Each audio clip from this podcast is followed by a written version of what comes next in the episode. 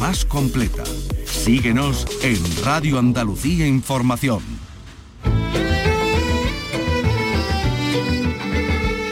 Andalucía es cultura. Con Antonio Catón. Radio Andalucía Información. Buenas y flamencas tardes porque hoy es el Día del Flamenco. En recuerdo de su declaración como Patrimonio Inmaterial de la Humanidad por la UNESCO hace 12 años, en Andalucía la Junta trabaja ya en el desarrollo de la ley, de la ley del flamenco. Carlos López, buenas tardes. Buenas tardes. Y flamencas también. Y flamencas, y flamenquísimas. Las efemérides se celebran en toda la comunidad con más de 100 actividades, mientras la Junta, bueno, pues ya trabaja en el desarrollo de esta ley andaluza del flamenco que acaba de iniciar su tramitación parlamentaria y que llevará el flamenco a la escuela, a los institutos y a las universidades. Hoy vamos a escuchar a los que mandan el flamenco, a los flamencos que enseñan y a los flamencos que lo aprenden. Pero es que además este Día del Flamenco coincide con el del Patrimonio Mundial, que es otro listado elaborado por la UNESCO. Y eso explica que hoy, por ejemplo, visitar la Alhambra, uno de esos monumentos andaluces incluidos en esta lista de Patrimonio Mundial, pues eh, mm, se pueda realizar de forma gratuita. En fin, en este asunto embarbascado de los patrimonios mundiales y de los patrimonios de la humanidad conviene poner luz y vamos a pedirle a Víctor Fernández Salinas, que pertenece a ICOMOS, a la entidad que asesora la UNESCO en estos asuntos, que esté con nosotros y que nos ayude. Enseguida vamos a hablar con él, pero hay otras cosas. ¿Por qué seguimos presentes en el Festival de Cine Iberoamericano de Huelva, donde está eh, destacada Vicky Román? Vicky, buenas tardes. Hola Antonio, ¿qué tal? Buenas tardes. Bueno, pues aquí desde la Casa Colón en Huelva, donde hoy se han presentado dos nuevas películas a concurso, la argentina Rinoceronte y la puertorriqueña Receta no incluida, protagonizadas la una por un niño acogido en un centro de menores y la otra por una joven con TOC, con un trastorno obsesivo compulsivo. Vamos a hablar de ellas en un día en el que también recordamos que en la sección Talento Andaluz se ha presentado el documental Eterna sobre la rapera cordobesa Gata Katana. Mil años se cumplen de la creación de El Collar de la Paloma, este tratado sobre el amor escrito por el cordobés Ibn Hassan. Y para conmemorar esta fecha se ha inaugurado una exposición en Medina Azahara. Y la fiesta de la Nochebuena del grupo Así Canta Jerez en Navidad ha obtenido el disco de oro. Y se lo vamos a contar también, bueno, junto a otros muchos asuntos en este programa con peso específico del flamenco que realiza Miguel Alba y que produce Ryan Angosto. Andalucía es cultura. Con Antonio Catoni.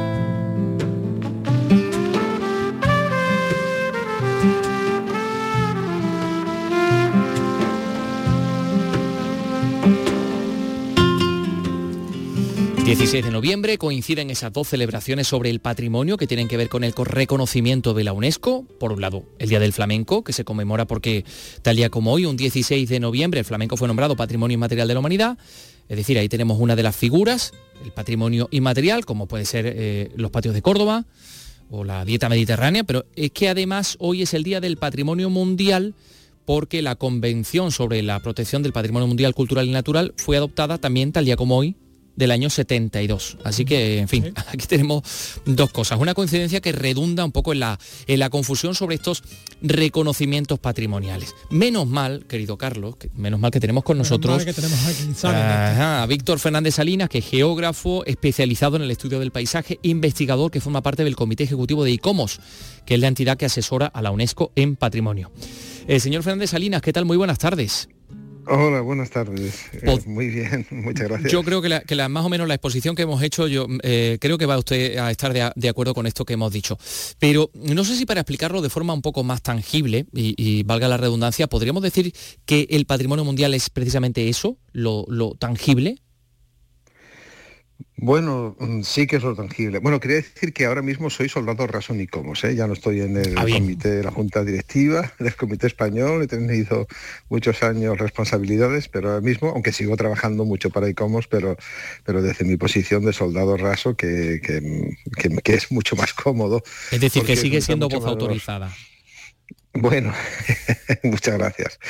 Y respecto a lo de, claro, ahí está la lista del patrimonio mundial, que muchas veces se dice erróneamente lista del patrimonio de la humanidad, porque suena mejor, pero realmente es eh, patrimonio del mundo, es decir, que pertenece al mundo, no a la humanidad. Al, mundo pertenecemos todos. Y es mucho más em, sensato decir que, Doñana, que es patrimonio mundial, pertenece al mundo y en consecuencia se, pertenece a sí misma, que, que pertenece a la humanidad, ¿no? que nos arrogamos nosotros su propiedad.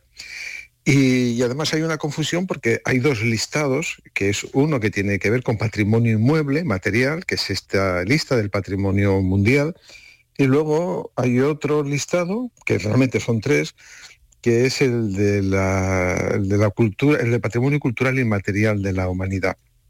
Pero no se puede confundir, porque uno es de una convención de, que es del año 72, la del Patrimonio Mundial, que es la que, la que conmemoramos hoy, hoy cumple 50 años, por lo tanto en ICOMOS, en la UNESCO, en todo el mundo del patrimonio, hoy es un día muy especial porque ha cumplido medio siglo, un texto que es fundamental para entender la evolución del patrimonio en el mundo durante los últimos 50 años. Y la otra, que, no es menos importante, pero es más reciente, es de 2003, en la que se, se saca a flote la importancia del patrimonio que durante mucho tiempo pues ha estado menos, ha sido menos llamativo, menos importante. Mm. Pero por eso tenemos dos listados y Córdoba, por ejemplo, pues tiene la, suerte, o la suerte no, el, mérito de estar en las dos, porque por un lado está lo que es el centro histórico de, de la ciudad, que incluye la mezquita, y después está Medina Zara, y esas dos están en la lista del Patrimonio Mundial, y además tiene otra en el otro listado, que es el de los patios de Córdoba como Patrimonio Cultural y Material de la Humanidad.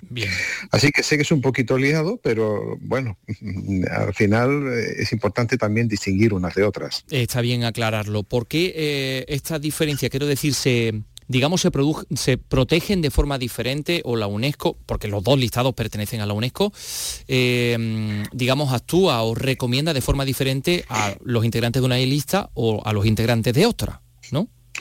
Bueno, claro, es importante porque son dos tipos de patrimonio que son bastante diferentes. Eh, aunque el concepto de patrimonio ha cambiado mucho y evolucionado, pero sobre el del patrimonio material está sobre todo la idea o prevalece la idea de la tutela, de conservar, de proteger.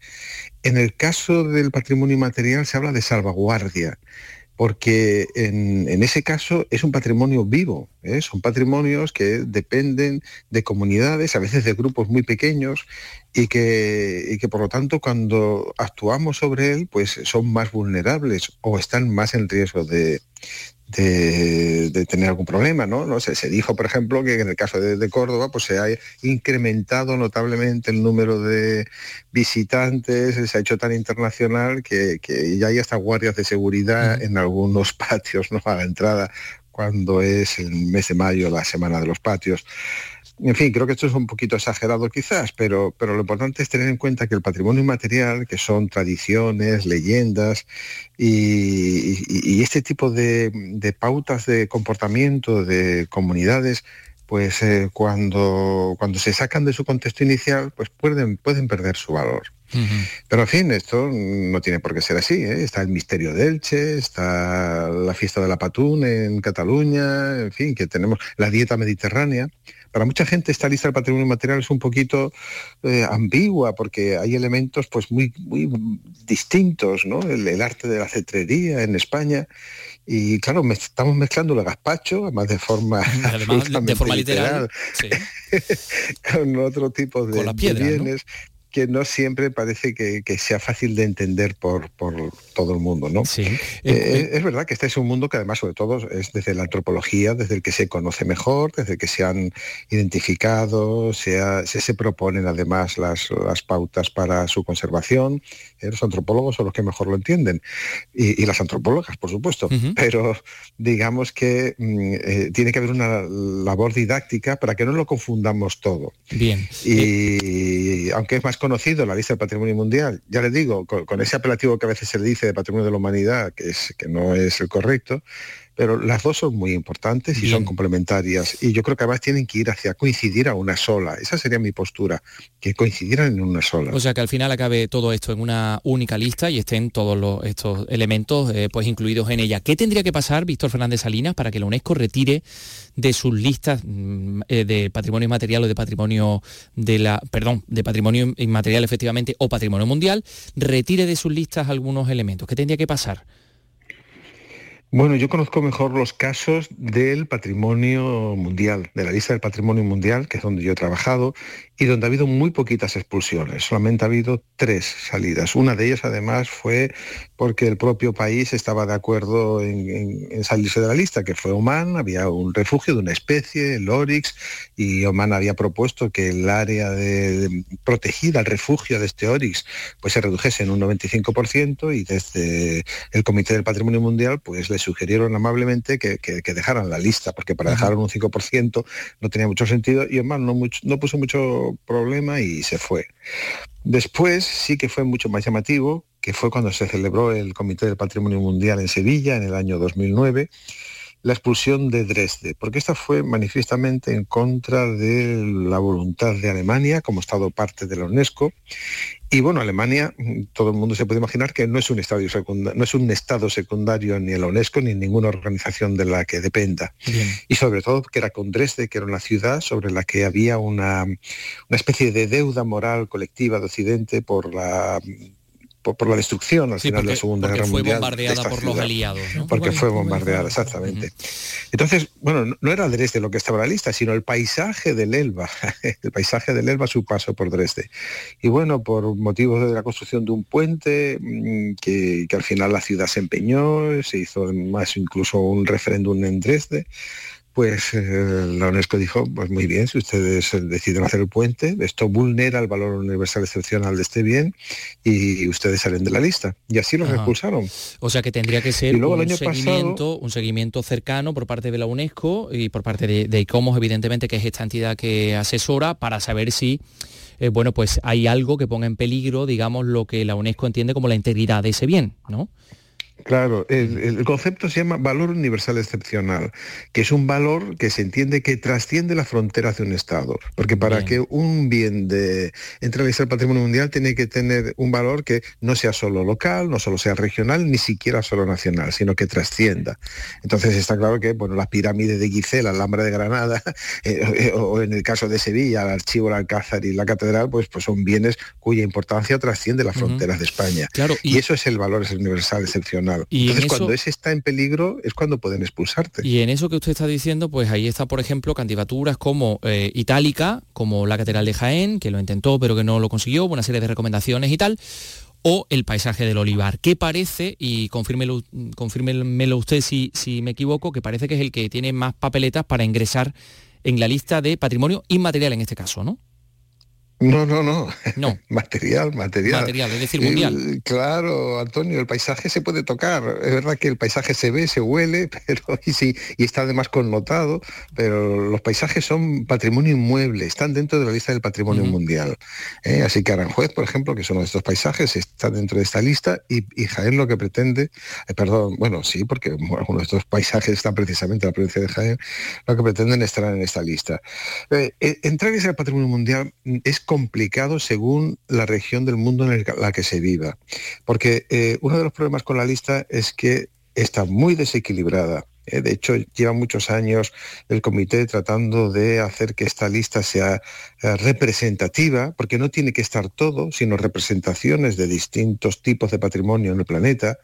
Tiene que ser equilibrada entre lo natural y lo cultural y tiene que además estar también equilibrada en las distintas zonas del planeta y tiene que ser creíble. ¿eh? Así que en eso está precisamente trabajando la UNESCO desde, y el Comité del Patrimonio Mundial desde hace ya, desde el, desde el siglo pasado. Entonces, ¿qué pasa? Que en Europa hay muchísimos. Nosotros pertenecemos a una región, de la UNESCO tiene cinco regiones y una de ellas es Europa y Norteamérica que incluye, que incluye, por supuesto, toda Siberia, o sea que curiosamente una parte importante de esta zona está en Asia, y, tenemos pues como el 47% aproximadamente de todos los bienes del patrimonio mundial se concentran aquí.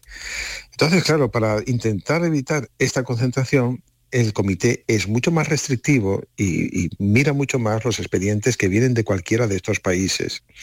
España es uno de los países que tiene más bienes en la lista del patrimonio mundial. Está por detrás de Italia, de China y empatada con, y de, Alemania y empatada con, Francia. ¿Qué quiere decir esto? Que, que cualquier mm, propuesta que haga España pues va a ser revisada con, mucho rigor, porque pertenecemos a este club de países que ya estamos muy representados en la, en la lista. De lo que el comité pretende es que estén todos los países del planeta, que tengan bienes en la lista, y por supuesto más repartidos con los estados árabes, con América Latina, con África, con, en fin, con otras zonas que, que, están eh, relativamente menos presentes. Pero, pero Así que en esta carrera... Eh, y con todas las un poco cortapisas que nos podemos eh, encontrar, ¿usted cree que el paisaje del olivar será dentro de poco, entrará dentro de poco en esa lista de patrimonio mundial? Bueno, Antonio, primero, trátame de tú, por favor, que yo te estoy tratando de tú, si quedaría muy feo que yo te tuteara y tú me pues nada, tuteamos. y después, mira, yo, eh, yo creo que el paisaje del olivar se ha trabajado mucho, está muy avanzado y aunque siempre hay que limar, y estos son carreras de largo término, estoy seguro que el paisaje del olivar no, no tardaremos mucho en verlo en esta patrimonio mundial. Pero luego yo siempre miro con, con, motivismo y con cariño todas las, em, todas las candidaturas, porque eh, tanto Itálica, que usted me, señalaba antes, ¿no? que es una candidatura en principio que podría tener más problemas, porque parece que ya hay mucho mundo romano en la lista, pero también es que plantean eh, pues, eh, elementos y, visiones nuevas, ¿no? lo que es un ensanche adrianeo, este tipo de fórmulas de, planificación urbana no están tan presentes en, la lista. Y entonces, como lo que quiere ser representativa y lo que se trata es de cubrir huecos, pues eh, a lo mejor estamos mejorando la comprensión del valor universal excepcional de la cultura romana, incluyendo itálica. Efectivamente. Así que aunque ahora mismo va por detrás, una singularidad. ¿Quién sabe? Ahí se le está dando una que ahí se le estaría dando un valor universal, una singularidad itálica que hasta ahora no habíamos pensado en ello. Por no decir, por ejemplo, de sus relaciones precisamente con el olivar, con el con el, comercio de aceite de oliva, que era el petróleo de la época. Que era el petróleo de la época, Así que, era el máximo productor, Bueno, de todas maneras, las personas que están detrás de esta candidatura, que son personas muy inteligentes, saben muy bien todos estos argumentos. Lo que pasa es que hay que saber expresarlos bien allí donde se discuten. Porque España, además de llevarlo a UNESCO, primero tiene que llevarlo al Consejo del Patrimonio Histórico Español, que es donde todas las comunidades autónomas que quieren enviar bienes a la lista, pues discuten cuál va antes, cuál va después, ¿no? cuál, está, cuál es el que tiene más visos de entrar, cuál tiene mejor preparada ya la documentación, porque a veces, aunque no tenga un valor magnífico, pero si no tienes una documentación bien preparada, y bien argumentada, no, no entras, ¿no? Entonces, todo eso, digamos que son, son muchos filtros. No es como hace 20 o 30 años en las que entrar a la lista del patrimonio mundial era una cuestión de uno o dos años, o tres a veces. Claro. Pero aunque tenemos en la lista indicativa bienes desde hace, también desde el siglo pasado. Pero hoy es desde luego una, un reto que hay que tomárselo a largo alcance y además pues muy fundamentado y, nada sencillo. yo creo, señor. Pero Néstor que la eh, sigue, la consigue. Eh, Víctor Fernández Salinas, yo creo que habrá más de un alcalde, de estos alcaldes que quieren un patrimonio para su pueblo, un mundial o un inmaterial o cualquier cosa eh, de este tipo, alguna lista, un reconocimiento, pues que estará muy atento a sus palabras y que a lo mejor pues le ha resultado un poco admonitorio en este, en este sentido.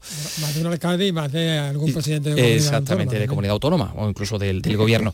Así hemos eh, entendido, nos ha ayudado a entender un poquito más estas figuras del patrimonio inmaterial de la humanidad y del patrimonio mundial Víctor Fernández Salinas, geógrafo, eh, titular de Geografía de la Espalencia además, y, bueno, que está eh, pues también integrado en ICOMOS, esta asociación que asesora a la UNESCO. Gracias, Víctor Fernández Salinas, un abrazo. A vosotros, un abrazo muy fuerte, gracias por escucharme. Bueno, pues ha sido un auténtico placer. 3 y 18 minutos, enseguida vamos a meternos con el patrimonio inmaterial de la humanidad del que estamos tan orgullosos como es el flamenco. Eso va a ser enseguida. Este miércoles celebramos el Día Internacional del Flamenco y en Radio Andalucía Información puedes disfrutar de una edición del Foro Flamenco de Canal Sur con el patrocinio de la Fundación Cajasol, con la actuación de Reyes Carrasco Alcante, Manuela Carrasco hija al baile y Álvaro Molina como guitarra solista. Este miércoles desde las 11 de la noche en Radio Andalucía Información, Foro Flamenco de Canal Sur, con el patrocinio de la Fundación Cajasol.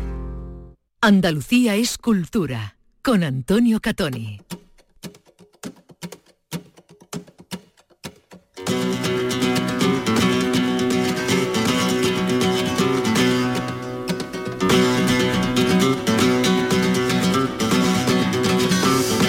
Como decíamos, vamos a comenzar con el flamenco. Si te parece... Eh, Me parece totalmente. Vamos a hacer una, Vamos a ir como en una pirámide invertida, ¿no?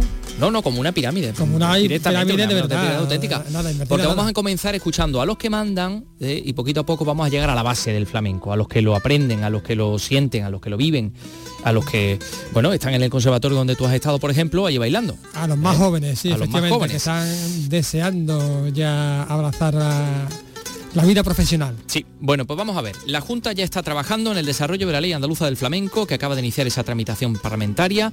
Así lo ha dicho el consejero de Cultura, Arturo Bernal, esta mañana en esta, en esta radio. Y además ha dado cuenta también de, los actos de celebración de, este día, que hay un montón. Ana Giralde ha estado... por todas las provincias además. Sí, Ana Giralde decía, y no me interrumpas, querido Carlos, ha estado muy atenta a las palabras del consejero. Adelante, Ana.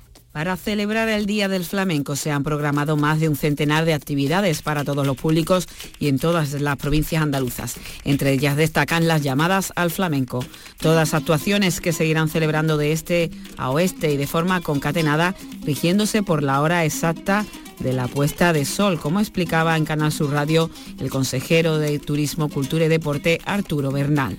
Unimos 10 puntos de interés tanto del patrimonio, del material como del patrimonio, en este caso inmaterial, que es el flamenco, y lo que pretendemos es que la voz del flamenco se escuche en toda Andalucía, para todos los públicos y en todas las provincias andaluzas. La futura ley del flamenco contará con un plan estratégico que la va a dotar de presupuesto en planes quinquenales. Además, gracias a la norma, el flamenco será protegido como bien de interés cultural y su enseñanza se implantará en todos los niveles educativos de Andalucía. Qué curioso que el flamenco ya es patrimonio inmaterial de la humanidad, es decir, está protegido por UNESCO, pero no estaba protegido por Andalucía. No era BIC, no era bien de interés cultural. curiosamente, sí. O sea, nosotros lo nombramos patrimonio de la humanidad, pero ustedes tienen que hacer una ley. y por había, leyes, había leyes, locales, pero no había una ley autonómica, curiosamente. Pues fíjate, sobre también el día del, flamenco, seguimos un poco en la cúspide de la pirámide. Ahora vamos, a hablar. Un escalón, vamos, a un escalón. Ahora vamos a hablar con el director, o vamos a escuchar al director del Instituto Andaluz de Flamenco, a Cristóbal Ortega. A Cristóbal Ortega, que bueno, eh, al calor de la presentación de la Fundación Manolo Sanlúcar, pues pude preguntarle sobre la situación actual eh, de nuestro arte más universal. Lo decía esto. Cristóbal Ortega, director del Instituto Andaluz de Flamenco. Hoy, 16 de noviembre, celebramos otro nuevo Día Mundial del Flamenco con la creación de una nueva fundación con el nombre de Manolo Sanlúcar, con una nueva ley del flamenco ya en el, en el Parlamento. Bueno, soplan buenos vientos para el flamenco. Soplan muy buenos vientos, muy buenos tiempos y muy buenos vientos. Como dicen los que navegan, yo no navego, tenemos aire bueno para navegar. Bueno, sí, efectivamente, hoy celebramos el Día del Flamenco en Andalucía. Ayer presentamos la Fundación Manolo Sanluca y hoy en toda Andalucía tenemos más de 100 actividades en todas las provincias porque aparte de las programaciones eh, que potenciamos durante el mes de noviembre, de nuestros programas que tenemos por toda Andalucía y también eh, fuera de Andalucía, como puede ser Andalucía Flamenca, o como puede ser Circuito Andaluz de Peña, o como puede ser Flamenco Viene Sur en Gira, que los ayuntamientos potencian sus programaciones, nosotros queremos convertir el día 16 de noviembre en una fiesta. ¿Y cuál es la fiesta que vamos a organizar? Es algo que hemos llamado la llamada al flamenco. Esa llamada al flamenco Permíteme que te haga una comparación. Igual que el Moacín se sube a la torre a llamar a la oración, nosotros nos vamos a subir a nueve puntos estratégicos de toda Andalucía para llamar al flamenco. Y nuestros cantadores y cantadoras, desde puntos patrimonio históricos materiales, que aparte el 16 de noviembre también se celebra el Día Mundial del Patrimonio, van a hacer una llamada por Martinet y por Toná.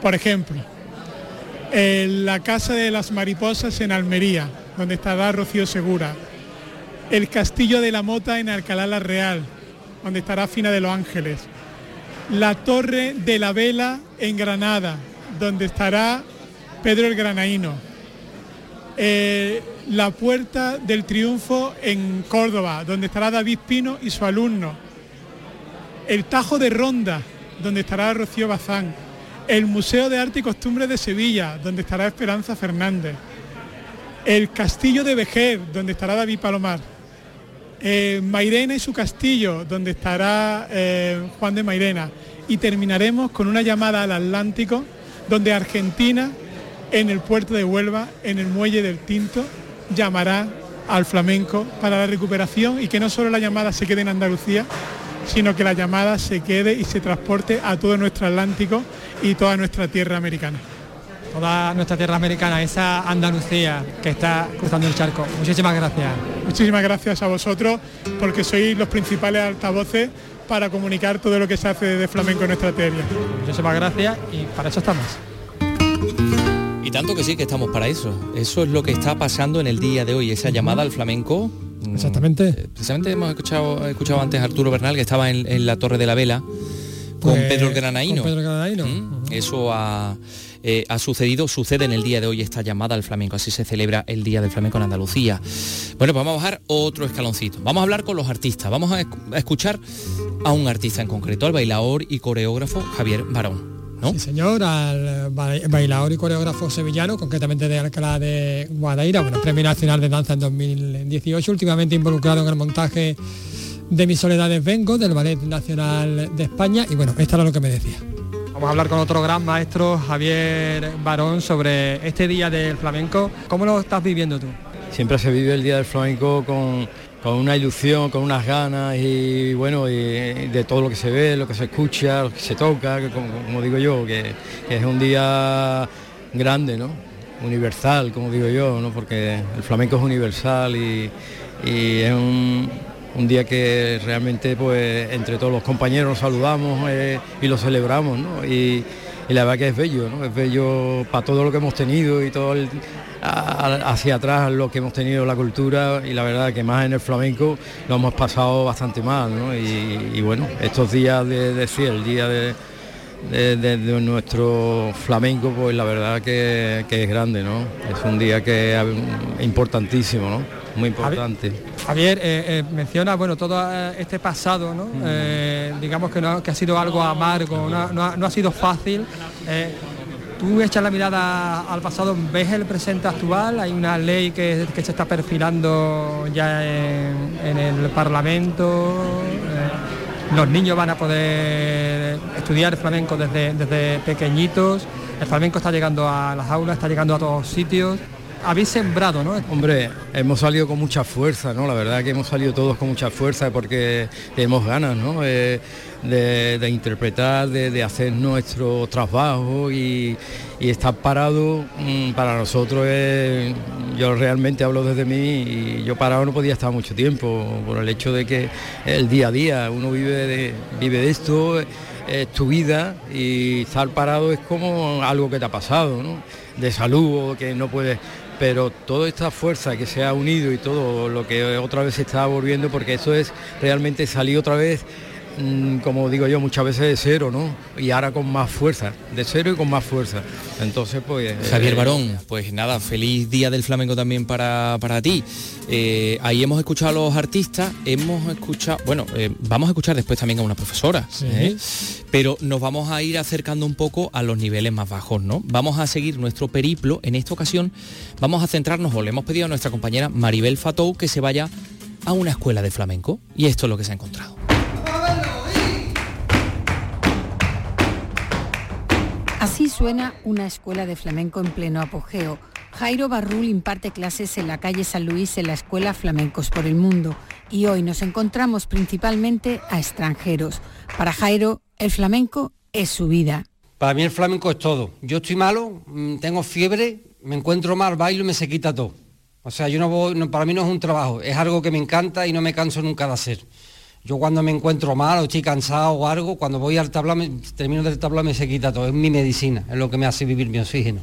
Son muchos los extranjeros que vienen a nuestra tierra, a la cuna del flamenco, a aprender este legendario arte. Para mí es muy orgánico el flamenco. Viene de la tierra, viene del, humano, de, no sabemos ni de dónde viene realmente, de, las tripas. Es incalculable tanto la riqueza musical, cultural, la forma de ser de los que son flamencos, porque no solamente es un baile o un cante, es una forma de vivir. Pero aún queda mucho camino por recorrer para que el flamenco goce del prestigio internacional que merece. Sobre todo también en el tema de, los colegios, de los artistas, que, nos veamos eh, en cuanto a, laboralmente, que arreglen ya de una vez que nosotros pertenecemos a un, grupo grande de trabajadores, que generamos eh, ingresos, bueno, no vernos abandonados. Los artistas jóvenes este, o los programadores se, está, se está un poco dirigiendo el flamenco con muchas fusiones, que se está perdiendo lo tradicional.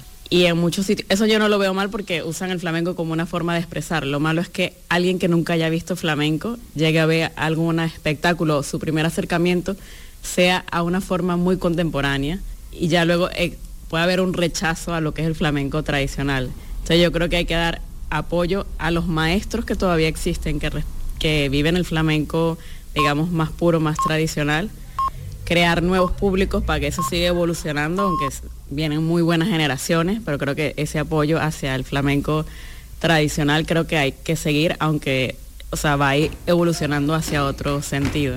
Desde Pedro Almodóvar a Manuel Liñán, Murcia o Carabanchel se visten de gala en un día como hoy. Estamos de fiesta porque nuestro arte recorre nuestra geografía, además del mundo entero. interesante esa reflexión. interesante esta última reflexión. Sí, el flamenco contemporáneo, o bueno, montajes contemporáneos igual producen cierto. pueden producir cierto rechazo, curioso. No sé si rechazo o a veces confusión. Ella ha utilizado, ella ha utilizado la palabra rechazo. Mm. eso es lo que me ha llamado la atención. Mm. Sí, confusión, sí. Puede ser, puede, ser confusión, no sé, no sé. Eh, porque claro, el, panorama flamenco es muy amplio, pero si nuestro puerto de llegada es, algo que, a lo mejor nos responda eh, el flamenco es un no sé si a las expectativas del que llega o, a, digamos a lo más característico, al, digamos al canon, al corpus más, más, más propio, más auténtico de lo que podemos denominar flamenco. A mí no me gusta tampoco la palabra auténtico, aunque yo en el fondo soy, como se dice, bastante rancio. Mm. Pero bueno, el flamenco es un género, el flamenco tiene que, que evolucionar Sí. Y, bueno, mm, tiene que recorrer, y tiene que equivocarse también. Y, es impuro, y es impuro, y es en, su esencia. desde su esencia. Oye, y tú has estado en el Conservatorio, Profesional de Danza Antonio Ruiz Soler, ¿no? Que ha acogido esta mañana la lectura del manifiesto a favor de la difusión del flamenco. Sí, es un manifiesto, un documento en el que se ha hecho referencia sobre todo a, lo que decían las autoridades, ¿no? Aquel 16 de noviembre de hace ya 12 años, un acto con motivo del Día del Flamenco redactado y dirigido por la responsable del Departamento de Baile Flamenco del Centro, Leonor Caballos. He podido hablar con ella y también con las alumnas, como decíamos antes. Vamos a escuchar primero a la profesora.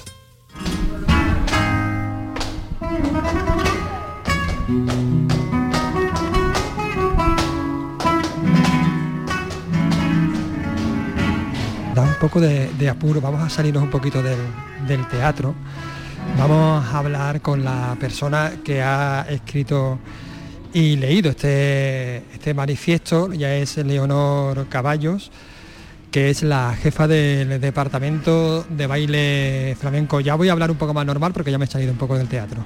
¿Qué tal? Buenas tardes. Buenas tardes y buen día del flamenco sobre todo. De eso se trata, de, pasar un buen día, de, celebrarlo y, de, conmemorarlo. Nosotros particularmente, pues como conservatorio profesional de danza, eh, pues nuestro alumnado lo vamos a hacer celebrado lo mejor posible, que es bailando, es como más le gusta a nuestros chavales y chavalas. Bailando con, un espectáculo que son cuatro piezas de hecho, ¿no? Vais a estar una cuatro palos flamencos, cuatro, cuatro bailes flamencos, se va a hacer caña, taranto, tientos tangos y por último guajiras. Veo que hay muchísimos alumnos. Eh, no sé si has percibido que en estos últimos años la juventud se acerca más al flamenco. Bueno, sí, hay de todo. Siempre el flamenco tiene su público. Eh, mm, también va pues, pues, por ciclos, ¿no? También, ¿no? Ahora sí que es verdad que el flamenco está más institucionalizado, hay muchos niveles educativos donde se desarrolla hay mucho también en las redes sociales, entonces quiera que no, hay mucha gente del baile que se acerca a la especialidad de flamenco más que en otras épocas. Pero bueno, yo creo que aquí particularmente en Sevilla, la verdad, siempre el flamenco ha podido bastante, ha tenido bastante implantación. Siempre ha habido, ha habido cantera, ¿no? Sí, siempre, siempre. Siempre ha habido muy buena cantera, muy buenas academias, muy buenos maestros y profesionales. Y, sí que Estamos aquí en medio, estamos escuchando a, las bailadoras que entran, salen.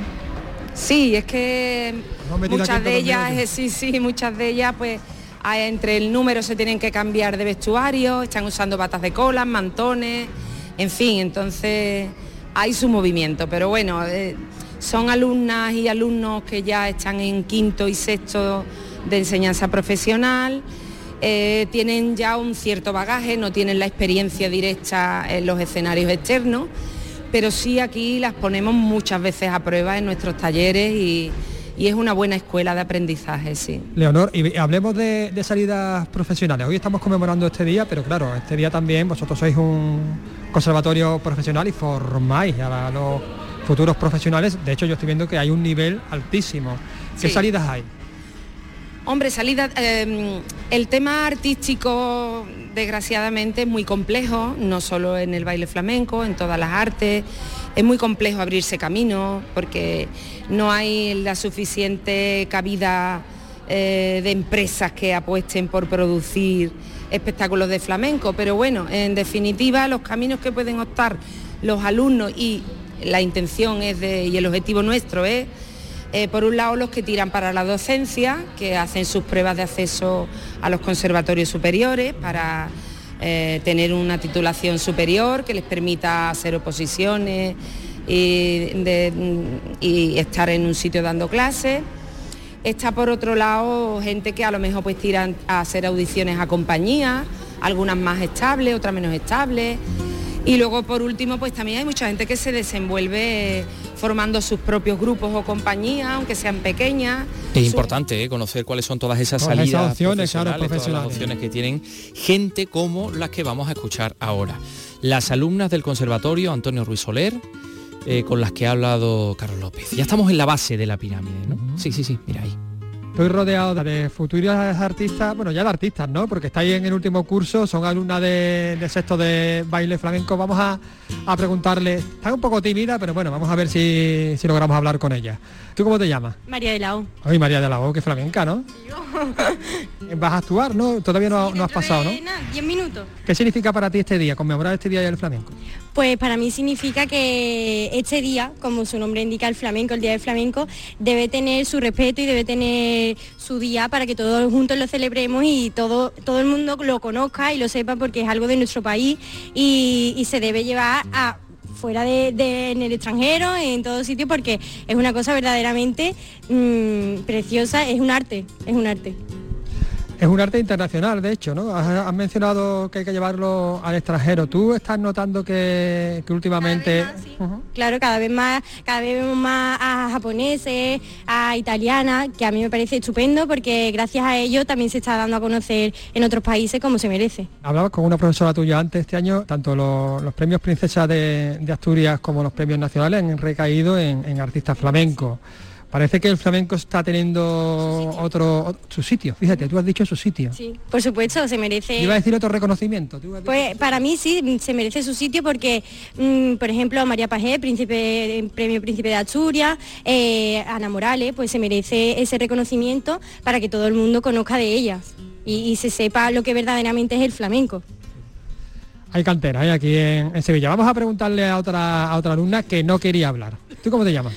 Rocío. Rocío no quería hablar, pero bueno, está hablando, está hablando. Se ha animado. Eh, también alumna de, sexto. ¿Dónde te gustaría a ti llegar, Rocío? Bueno, pues la verdad que todavía no lo tengo claro, pero lo que sí tengo claro es que yo, mi vida va a ser en lo, en alto de un escenario.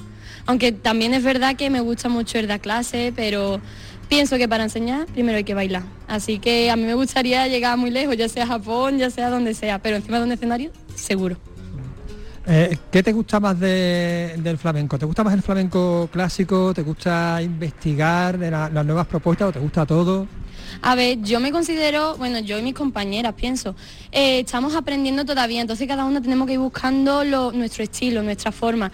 Yo, por ejemplo, me, me gusta mucho el flamenco que está saliendo ahora con mucho contemporáneo.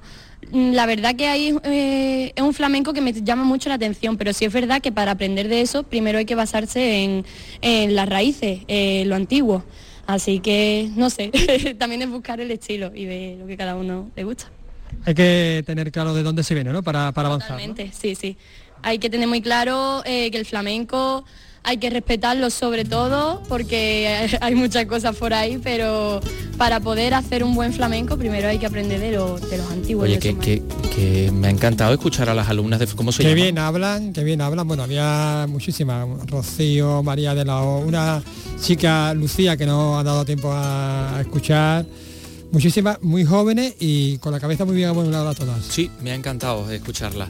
Bueno, pues ya hemos descendido un poco a la base de la, pirámide flamenca. Eh, además tengo que decir que te has, eh, venido especialmente ataviado con ese sombrero de la ancha que te sientas Sí, sí, es que me sienta genial. esa camisa de lunares anudada en, eh, a la altura del ombligo para celebrar ese día del flamenco. Es que estoy muy propio, estoy a chillarme. Sí, señor. Feliz día del flamenco, querido Carlos, y a todos ustedes. Y, oye, mira, hablando de patrimonio inmaterial, el flamenco se declara tal día como hoy hace 10, no, 12 años. 12, 12 años. Sí, pero es que el día 6 de diciembre se declaraba también patrimonio inmaterial los patios de Córdoba. Sí. Hace 10 años, en este caso. ¿eh? Entonces, pues ya se ha presentado hoy lo que va, lo, cómo se va a celebrar, ¿no? Pues, ¿y cómo va a ser? Pues abriendo sus puertas. A ver, Toñi Merino, cuéntanos.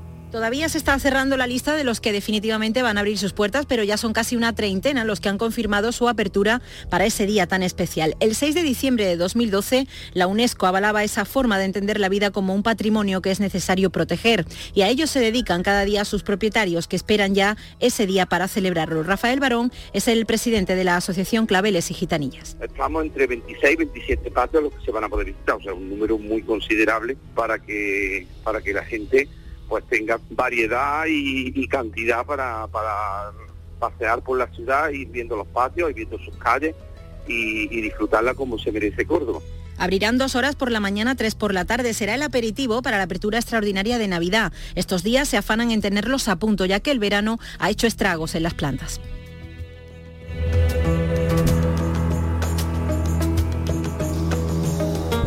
Los patios, patrimonio material de la humanidad. Enseguida vamos a hablar de la Alhambra, que hoy Día Mundial del Patrimonio también abre sus puertas. Bueno, eso va a ser dentro de nada. Son las 3 y 41 minutos. Los principales contenidos informativos de cada provincia de Andalucía están en Nocturno en RAI. Las mejores entrevistas de actualidad las tienes en el programa Resumen de la Medianoche. Con los protagonistas de cada día porque son noticias. De lunes a viernes en la medianoche, Nocturno en RAI. Andalucía en local. Radio Andalucía Información. Andalucía es cultura. Radio Andalucía Información. Con Antonio Catoni.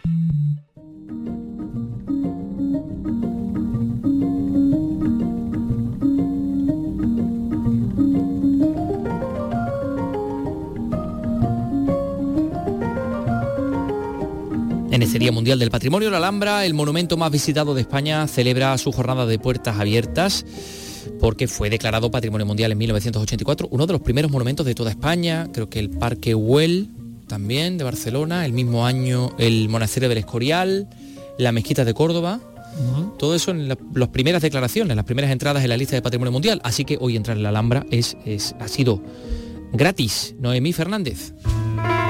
El aforo de hoy a la Alhambra es de 6.500 entradas, todas a disposición de los ciudadanos que han querido visitar el monumento, salvo las 730 que el patronato ha destinado a colectivos y asociaciones. La respuesta ha sido muy buena. Me encanta la Alhambra, me encanta la, cultura musulmana porque han traído aquí muchísimos avances. Pues se de Ronda y veo que es una gran oportunidad para conocer la cultura nazarí que tenemos aquí en Granada. Yo vengo de Conil, de Cádiz, y me parece muy bien porque es el del patrimonio cultural y estamos estudiando aquí y es una oportunidad para visitar la Alhambra. O por ejemplo, mucha gente no se puede costear o hay, por ejemplo, entradas que ninguno, nadie o nadie la ha visto y la verdad que es una oportunidad muy, muy bonita para poder venir y visitarla, porque es muy bonita Granada. Además de la jornada de puertas abiertas, la Alhambra ha preparado actividades para todos los públicos para acercar la intrastoria del Palacio Nazarí a la ciudadanía e inculcar la importancia de la conservación del patrimonio, como explica la directora del patronato Rocío Díaz para trasladar la importancia que tiene el patrimonio en nuestra historia y en nuestro día a día. Hoy también tenemos que hacer especial hincapié en los más pequeños, en esa educación para que el futuro y las generaciones futuras puedan conservar y puedan saber de la importancia que tiene el patrimonio mundial. Hoy precisamente se han publicado en el Boja los nuevos precios de la entrada a la Alhambra. La general pasará de costar 14 a 18 euros a partir del 1 de enero.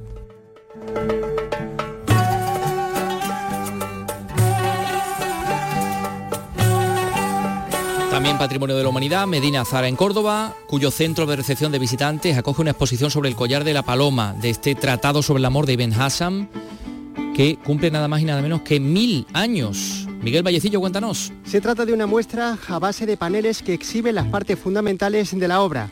Así define esta exposición la directora general de Museos y Conjuntos Culturales de la Junta, Aurora Villalobos. Celebramos los mil años precisamente de la, de la redacción de este libro, El collar de la paloma, que es una obra del arte, de una obra literaria universal, que bueno, que está relacionada pues con otras obras de esta temática, como Dante, Platón, Petrarca, que también nos hablaron sobre la esencia del amor. Exposición que va a estar abierta todo un año y que se ha inaugurado coincidiendo con el Día Mundial del Patrimonio.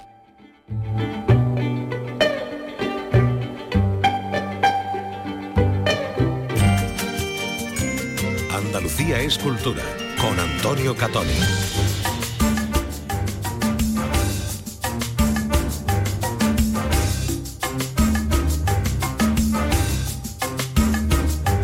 Y vamos ya con nuestra dosis del Festival de Cine Iberoamericano de Huelva, donde hoy son protagonistas dos películas. Bueno, la primera es la argentina Rinoceronte, que eh, está centrada en la historia de un niño separado de su familia, una familia violenta, una familia negligente y bueno, pues este niño acompañado de un asistente social intenta crear una vida nueva. Mira, aquí está el tráiler de Rinoceronte.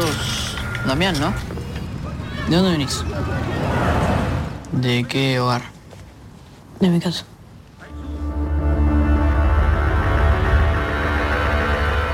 Y la otra película protagonista es Receta no incluida de Puerto Rico, que está centrada sobre una, eh, la experiencia de una enferma de tra- trastorno obsesivo compulsivo, de TOC.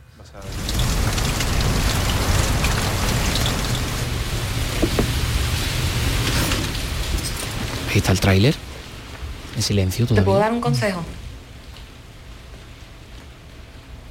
Tú tienes problemas. Eso no es un consejo.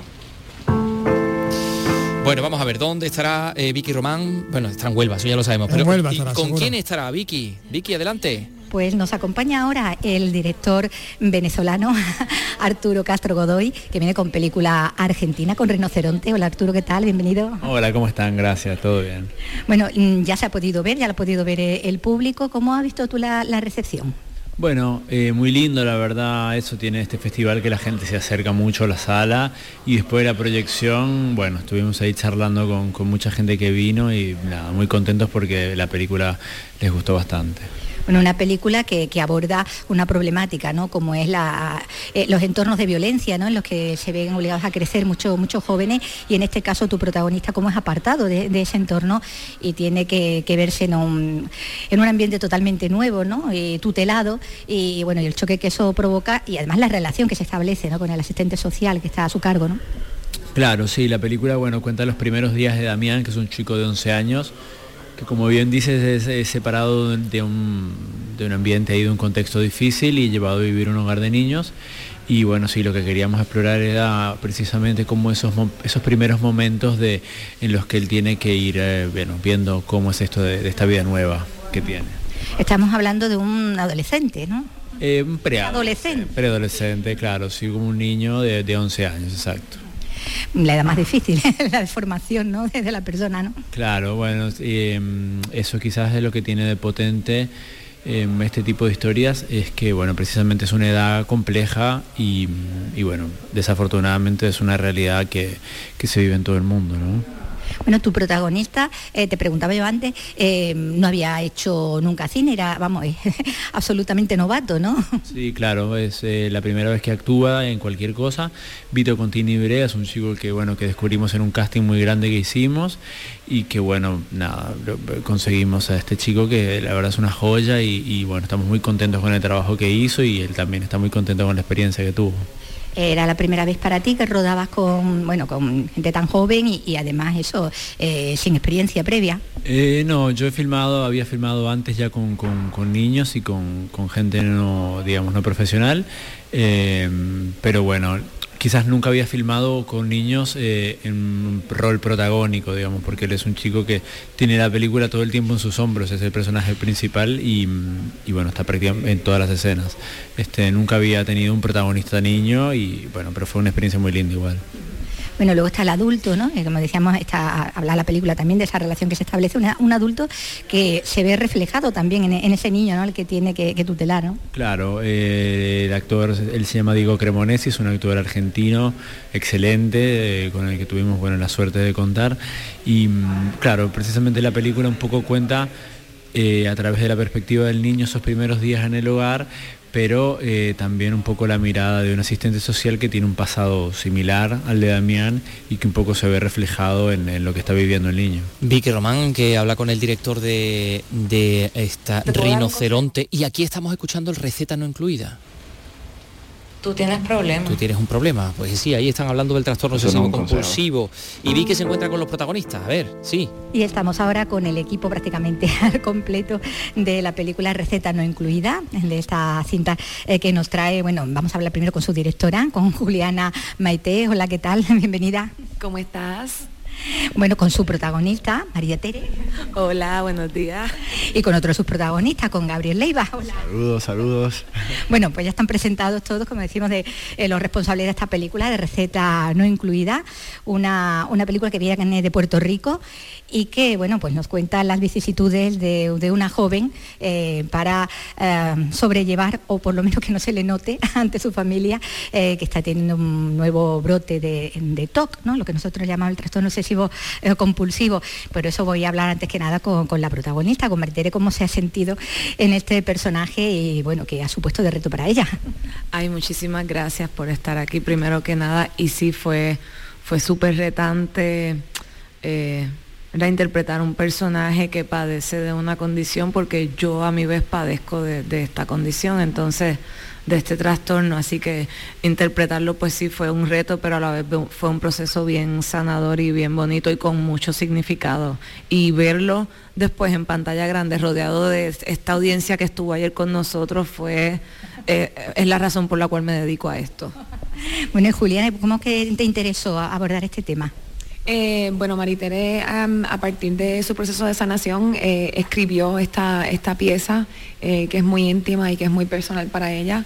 Ya nosotros habíamos estado trabajando un tiempo juntas y cuando me presentó la idea, me pareció que iba a ser un proyecto muy trascendental y muy necesario porque como ella lo cuenta que trató de buscar en el cine algo que se pareciera a lo que ella estaba pasando y realmente no encontró nada que reflejara lo que ella estaba sintiendo por dentro. Entonces eh, queríamos ser muy responsables y respetuosos al momento de, mm, eh, eh, reflejar una, condición que es un reto a la misma vez este, ponerlo en pantalla, en, visuales y, sonoramente para poder reflejar lo que es algo que, que, como dice en la película, una voz que está en tu cabeza, pero que no la escuchas, pero que la sientes.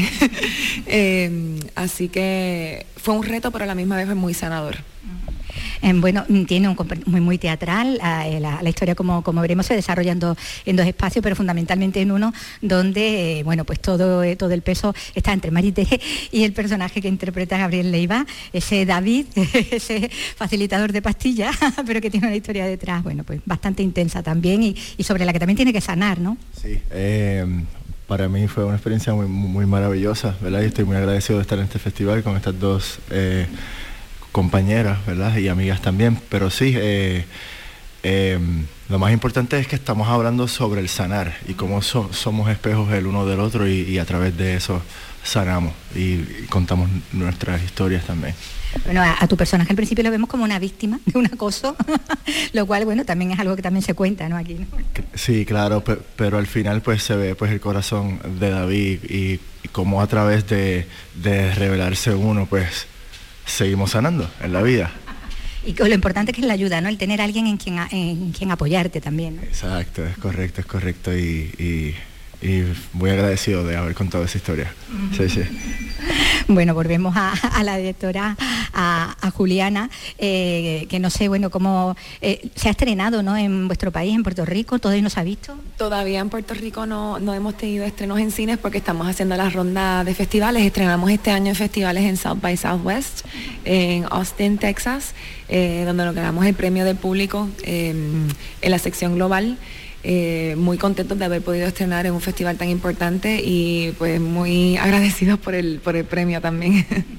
Bueno, decía yo antes que se desarrollaba bueno, un espacio, mm, como decía, queda muy teatral, ¿no? En, el, en cuanto a que hay mm, dos espacios principales. Hablaba de, esa, casa, por cierto, que maravillosa, ¿no? ese, ese desván, esa especie de, de ático a dos aguas, ¿no? Sí, em, creo que, bueno, esta pieza se escribió antes de la, de la pandemia pero creo que conversa mucho, refleja mucho lo que la pandemia nos trajo. Son dos personajes que como, como en El Ángel Exterminador de Buñuel, que no pueden salir de un espacio, estos dos personajes de momento que, que chocan al principio empiezan a ser cómplices de cada cual y empiezan a encontrar otro tipo de medicina que no necesariamente estaban buscando dentro de esta jaula, esta jaula que es esta casa, ¿no? Eh, así que bueno, como directora eh, dirigir una, historia que ocurre mayormente en un espacio fue un reto. Em, fue un trabajo muy, muy bonito, muy minucioso em, con el director de fotografía mexicano, em, Arturo Juárez, eh, que tratamos de con cada escena eh, llevar la historia de una manera coherente. Receta no incluida, puertorriqueña, eh, que pasa por el Festival de Cine Americano. ¿eh? Todavía no se ha estrenado en, Puerto Rico. Qué bonito es el, el español caribeño, ¿eh? Es, tan parecido al andaluz. a la misma vez, me encanta esa expresión. Sí, es tremendo. Bueno, mm, a ver, oye, ya que estábamos hablando de festival, eh, hoy comienza una nueva edición del Festival de Artes Escénicas de Sevilla, el FES. Sí, hay 25 compañías, 39 funciones, 5 espacios escénicos de la ciudad, así que bichen por ahí quienes nos estén escuchando y estén interesados porque hay cosas muy buenas. ¿eh? Y, bueno, y hoy se va a estrenar con la compañía madrileña Rollala, ¿no?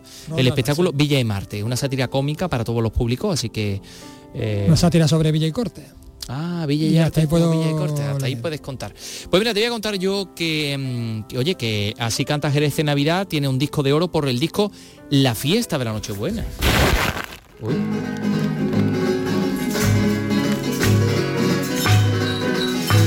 Este es un villancico, pero yo creo que este no es de si cantas en Navidad, ¿eh? No, tiene que estar por ahí, Ray Angosto. Lo han enviado, lo han enviado eh, Pablo Cosano, el villancico Fiesta de la Nochebuena, de este grupo Así cantas en Navidad. Mientras tanto, mientras tú lo vas eh, buscando, le vamos a pedir a Pablo Cosano que nos cuente, bueno, pues cómo están ellos. Tienen que estar contentísimos por esta por este disco de oro, ¿no? Pablo Cosano, adelante.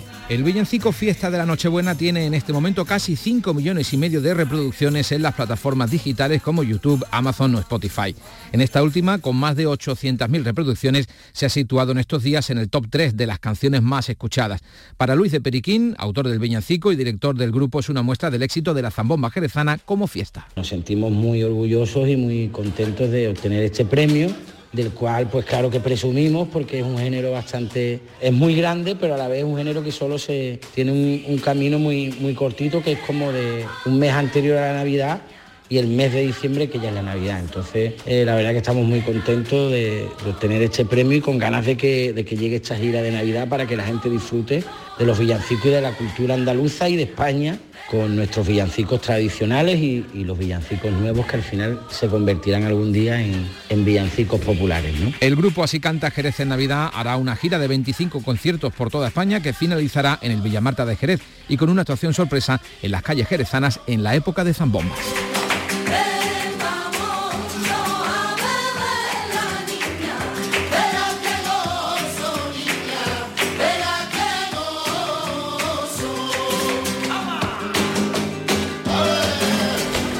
Fiesta de, Jerez, eh, así canta Jerez en Navidad, qué maravilla escuchar estas, estas voces y qué autenticidad. Hay otra voz muy propia de, la Navidad Mucho. que no tiene nada que ver con el flamenco y que es esta. Bueno, esta que va a sonar dentro de un rato, la de Diana Kroll.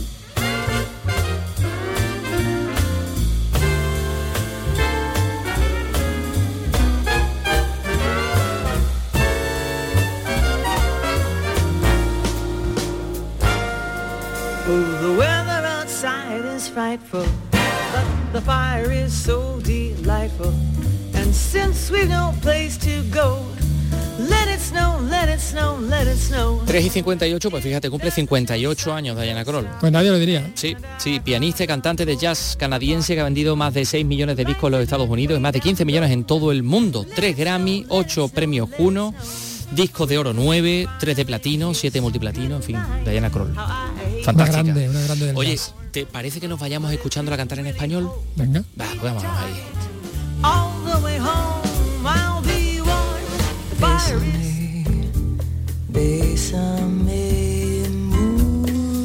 Esto ya es otra cosita. Ya, hombre, esto ya es otra cosita. Bueno, pues nos vamos a ir hasta mañana que regresaremos a las 3 de la tarde. Así que adiós. Adiós, Carlos, adiós. adiós amigos, adiós. Bésame, bésame mucho, que tengo miedo perderte, perderte después. Bésame, bésame como si fuera esta noche la última vez.